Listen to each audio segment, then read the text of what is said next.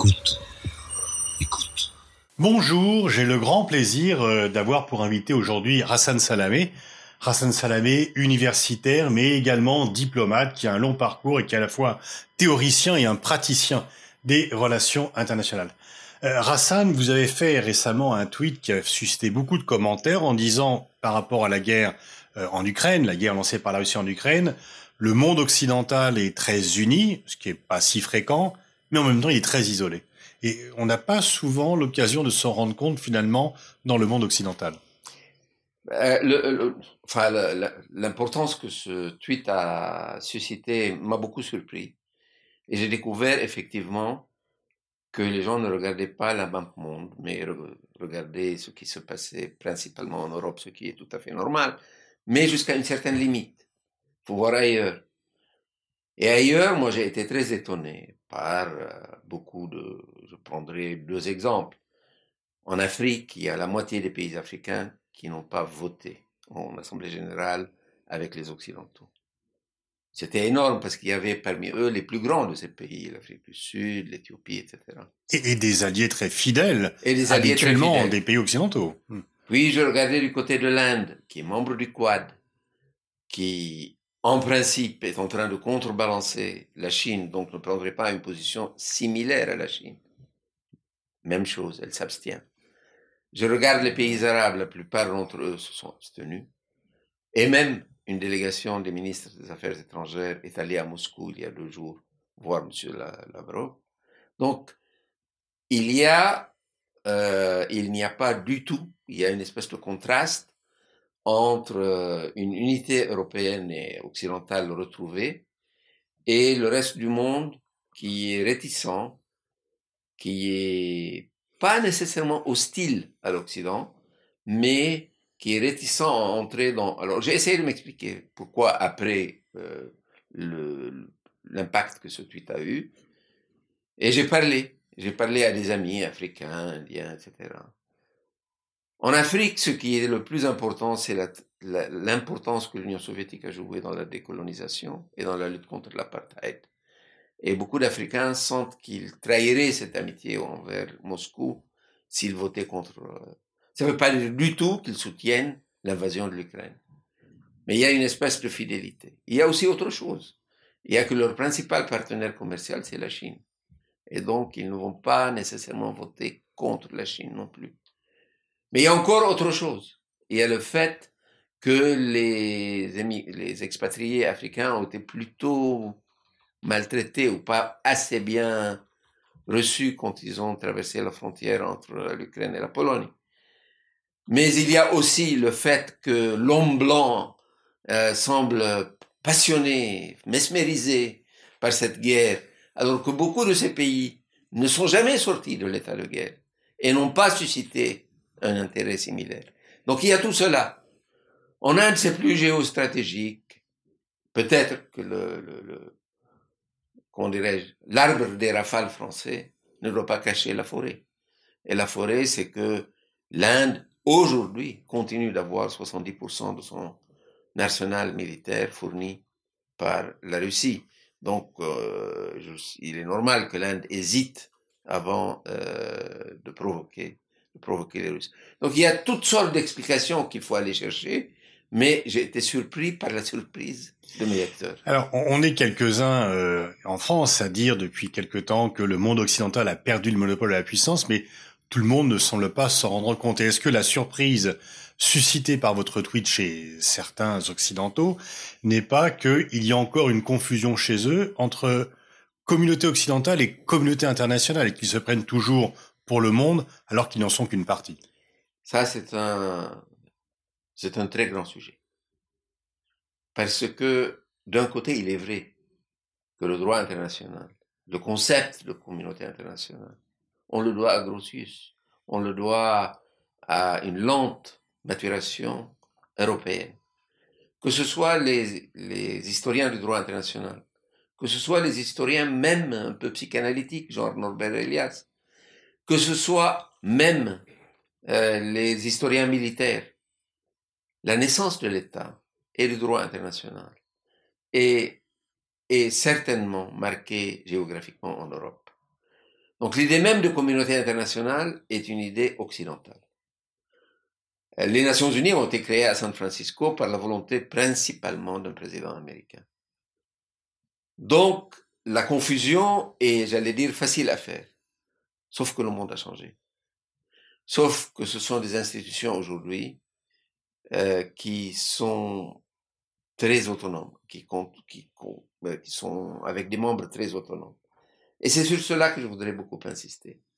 Sur le fait que cette guerre d'Ukraine et les réactions que nous voyons montrent combien la fin de la guerre froide a certes libéré l'Occident d'un rival stratégique important qui était l'Union soviétique à l'époque, mais elle a également libéré des États moyens comme l'Iran, la Turquie et d'autres pays encore, ou même tout petits comme le Tchad ou le, ou le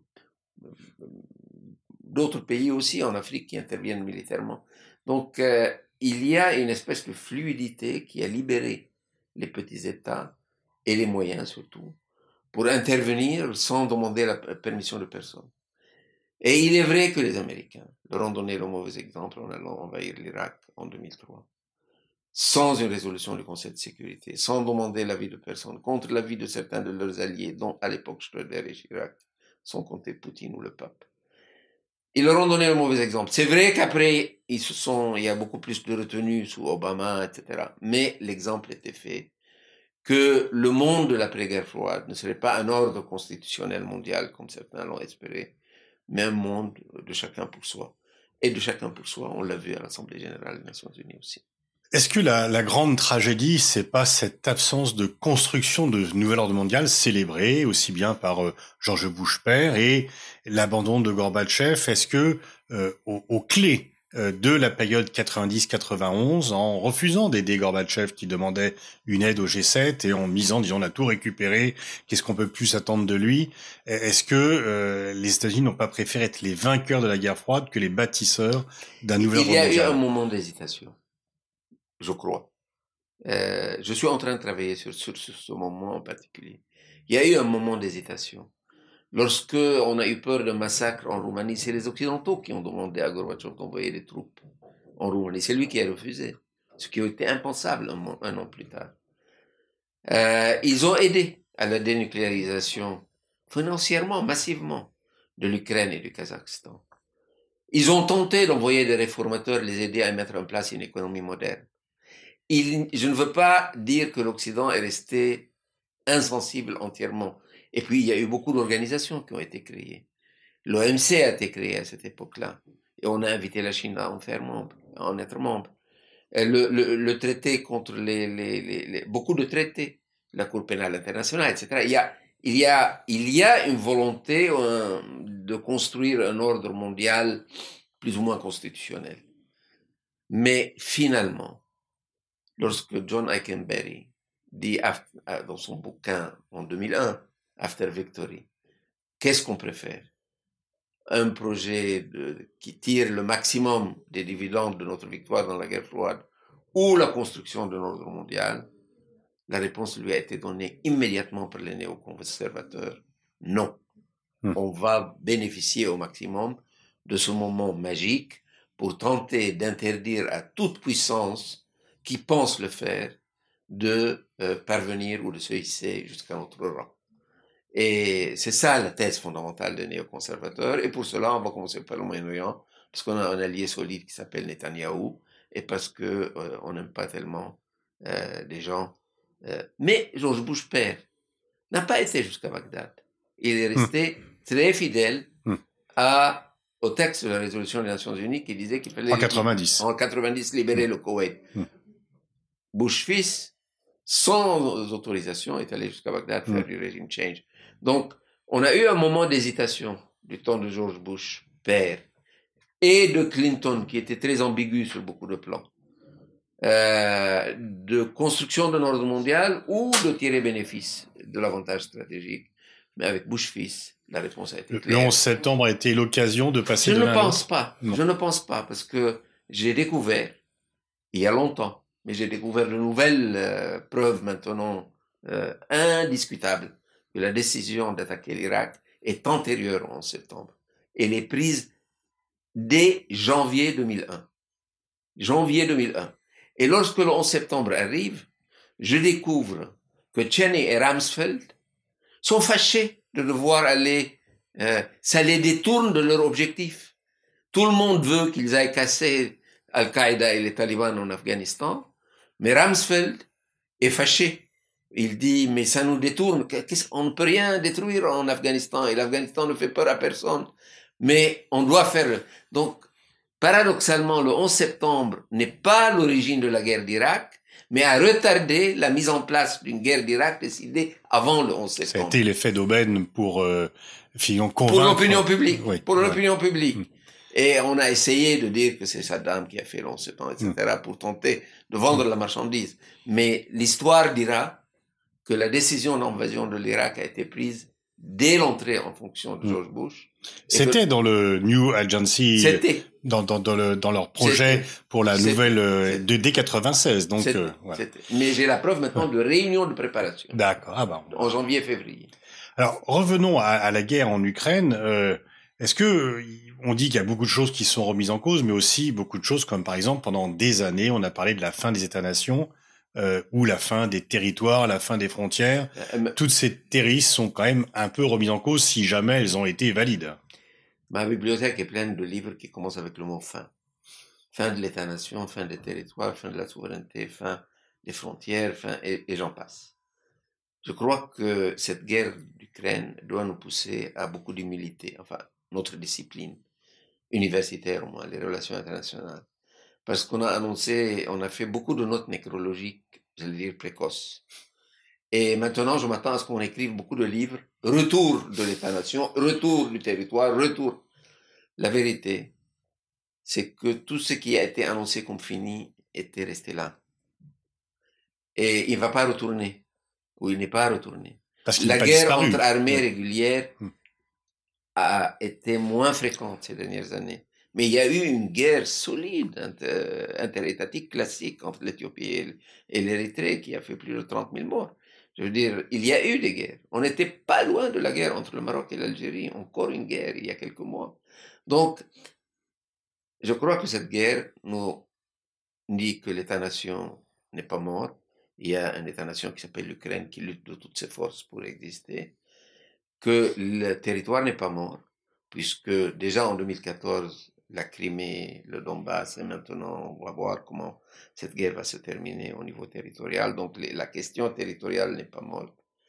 La question de la souveraineté n'est pas morte, euh, puisque la, des, des, des, limites à la souveraineté euh, de l'Ukraine future est quelque chose qui sera très difficile à faire passer, surtout si M. Zelensky insiste à avoir un référendum après l'accord qu'il aura signé avec les Russes.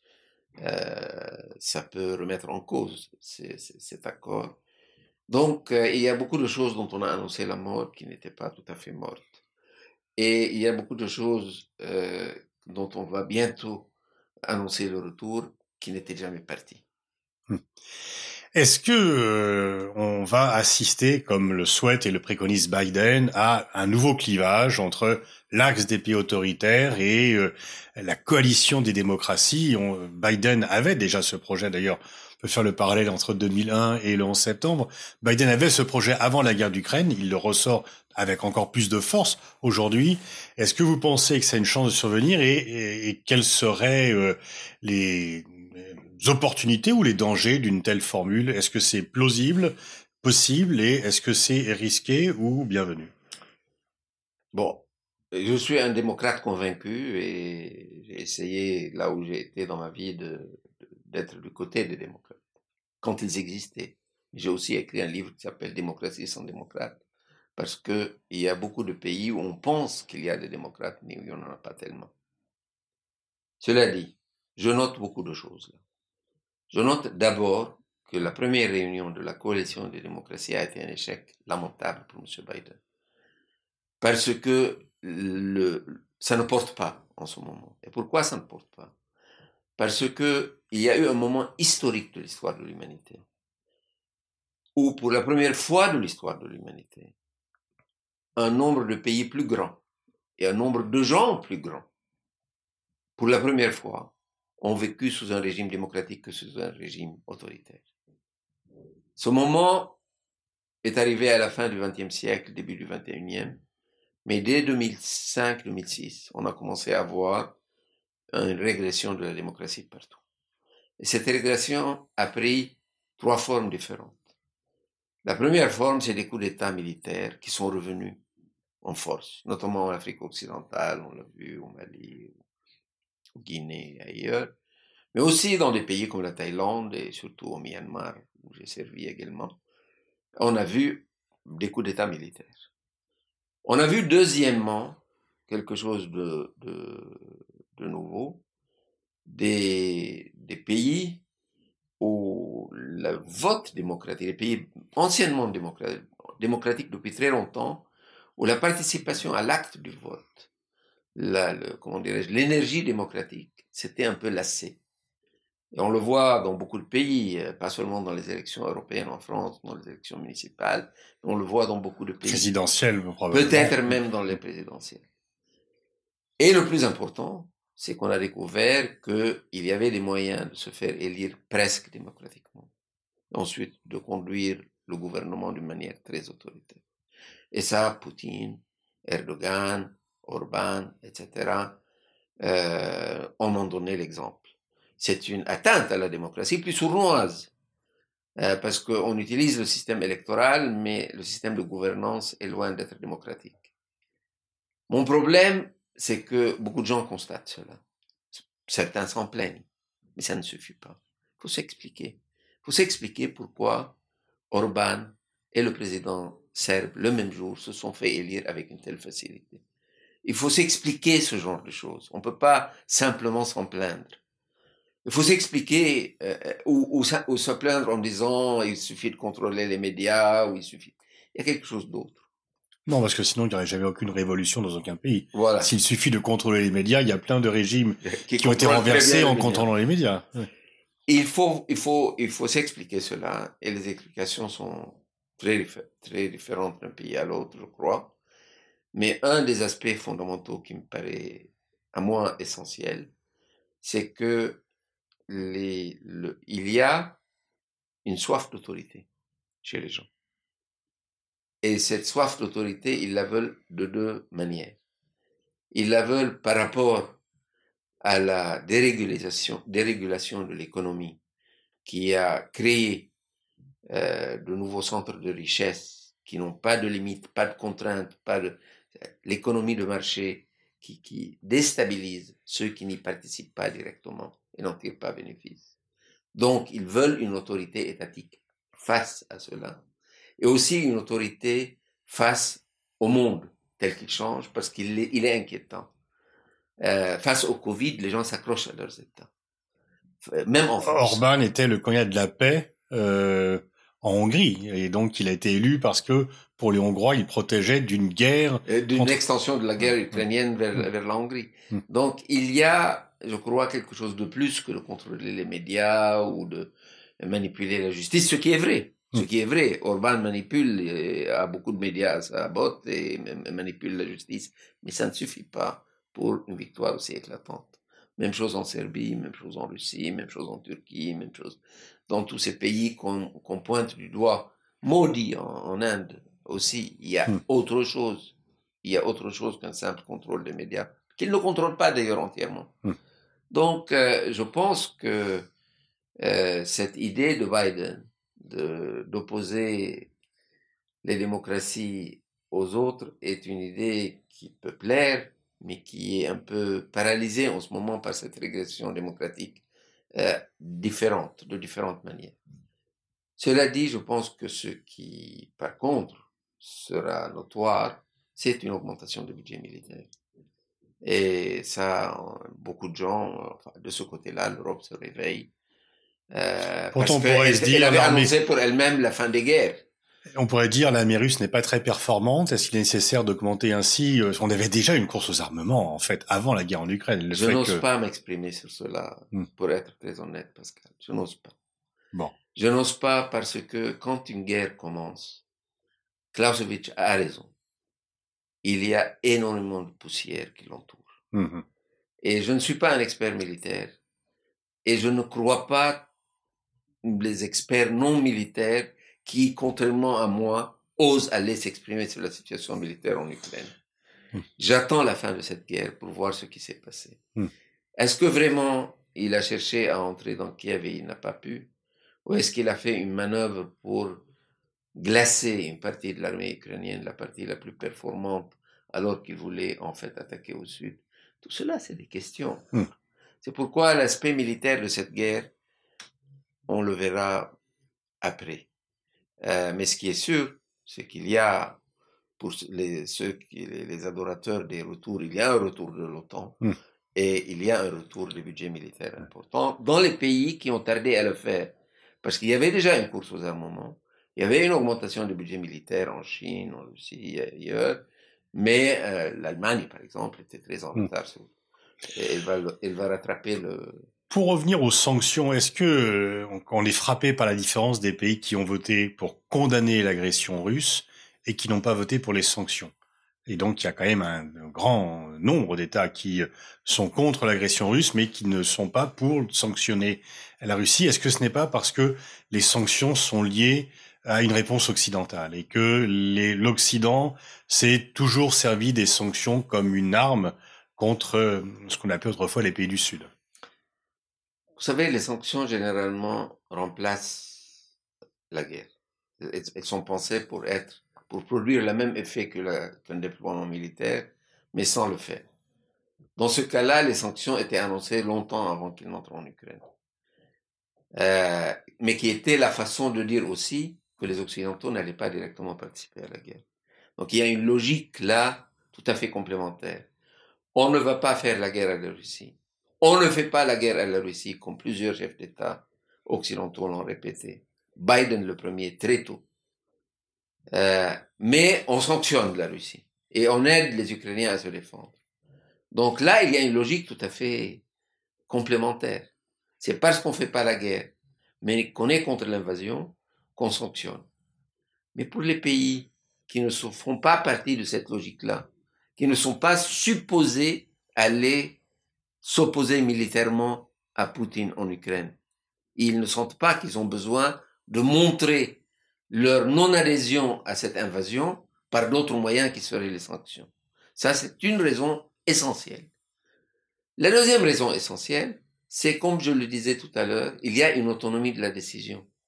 Il y a des gens qui disent, mais moi, j'importe mon blé d'où Moi, je me fournis en armes d'où Etc. Donc, sur le niveau des principes, je condamne l'invasion, mais aller jusqu'à sanctionner, alors même que mes tanks ou mes chars ou mes MiG viennent de Russie, j'ai peur que demain, les Russes ne me fassent le même coup et me sanctionnent à leur tour. Troisièmement, et ça c'est important, il y a des bénéficiaires de la mondialisation. Tout le monde n'a pas payé de la mondialisation. Il y a des pays bénéficiaires de la mondialisation. La Chine en premier, mais d'autres encore. Les sanctions vont nécessairement freiner le processus de mondialisation. C'est-à-dire le commerce international, la liberté de financement, etc. Ça, c'est une décision qui ne peut pas être prise uniquement avec des objectifs politiques. Lorsque vous êtes Total et que vous avez investi 20 milliards dans le gaz polaire russe, Et pour terminer, Hassan, cet entretien, euh, on parle d'une alliance entre la Chine et la Russie solide comme le roc. Est-ce que vous pensez qu'elle est si solide que ça? Solide comme le non, mais illimité dans le temps, c'est ce que j'avais entendu au moment des Jeux olympiques. Je ne crois pas. Je ne crois pas. Je ne crois pas que l'opinion russe qui euh, habille le nationalisme russe, quelquefois en termes religieux, orthodoxes, et parfois en termes géopolitiques, l'Eurasie, ira jusqu'à tourner le dos à, la vieille Europe. Elle ne le fera pas. L'opinion n'est pas, l'opinion russe n'est pas, l'opinion russe est, est, heureuse de pouvoir jouer, jouer les deux. Et puis, il y a autre chose. Il y a le fait que la Chine euh, peut établir un rapport de force bilatéral avec la Russie, surtout si la Russie ne se sort pas très bien de cette euh, équipée euh, euh, ukrainienne, qui, qui peut blesser les Russes. Parce que vous avez un problème qui est, au niveau théorique, très intéressant. Vous avez les États-Unis, qui sont une puissance qui ne veulent pas que d'autres grandes puissances se hissent à rang. Donc ils, ont, ils sont paniqués par cela. D'accord. Mais il reste la première puissance mondiale. Vous avez une puissance qui a fait un miracle. 300, 400 millions de personnes qui sont sorties au-dessous du seuil de pauvreté et qui est dans la tradition de transformer son émergence économique en puissance militaire avec des possibilités de projection, notamment avec la construction des sous-marins et surtout les porte-avions. La Chine. Et vous avez une Russie qui veut défendre son rang et qui, selon la thèse néoréaliste, aurait dû la défendre en 90, aurait dû agir. Mais ni Gorbatchev, ni Yeltsin d'ailleurs, n'ont réagi mal à, la dégradation de leur rang. On a l'impression que la Russie applique la théorie néoréaliste de, de Walzer et d'autres maintenant, avec 30 ans de retard, et dit, hé hé, je me souviens, j'étais euh, aux États-Unis au moment où Obama a été élu. Et sa première rencontre importante, ça a été avec la direction chinoise en Californie. Les Russes étaient aux Nations Unies, euh, j'étais aux Nations Unies à l'époque, les Russes étaient hors de même que les États-Unis considèrent que le premier interlocuteur pour eux était la Chine. Et lorsque, récemment, à l'élection de Biden, il a eu des mots un peu durs pour, euh, pour Poutine, etc. Et que Poutine a insisté à ce qu'il y ait un tête-à-tête où on rétablit une forme de bipolarité, même factice, dans une, dans une vieille euh, bâtisse genevoise, ça montre, tout cela montre que la Russie recherche à nouveau son rang et acceptera difficilement d'être le junior partner d'une Chine qui serait redevenue ou qui aurait pris sa place comme l'autre pôle d'un système bipolaire. Merci euh, Rassan Salamé pour ce passionnant entretien et on attend avec impatience euh, votre livre sur le système international. Merci Rassan. Merci mademoiselle et monsieur. Merci. Alors on va prendre une photo